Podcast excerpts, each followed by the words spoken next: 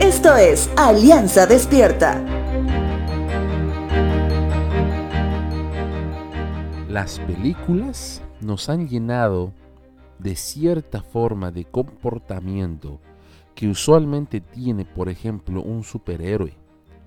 De pronto pensamos que éste puede volar, posiblemente use una capa, probablemente sea resistente a golpes fuertes o inclusive hasta repeler balas.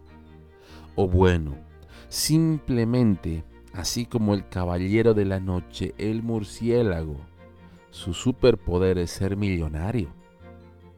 Te hablo de esto porque todo talento, ya fuera de una película de ficción, debe ser trabajado y bien administrado al menos cuando el talento es espiritual.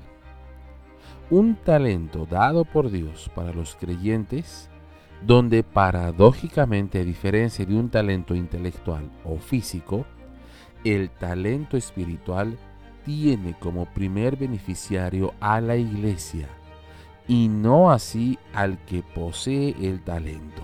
¿Sabías esto? Primera de Corintios capítulo 1 versos 4 al 8 dice lo siguiente. Siempre doy gracias a mi Dios por ustedes y por los dones inmerecidos que les dio ahora que pertenecen a Cristo Jesús. Por medio de Él, Dios ha enriquecido la iglesia de ustedes en todo tiempo, con toda la elocuencia y todo el conocimiento que tienen eso confirma que es verdad lo que les dije acerca de Cristo.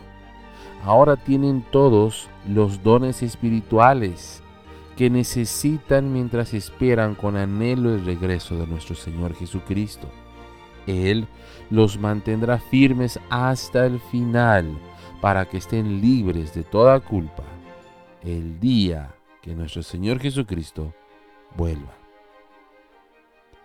Dios ha dado al menos un talento espiritual o un don espiritual a cada integrante de la iglesia. Que no somos merecedores de ello. Esto debe recordarnos que la iglesia es de Cristo.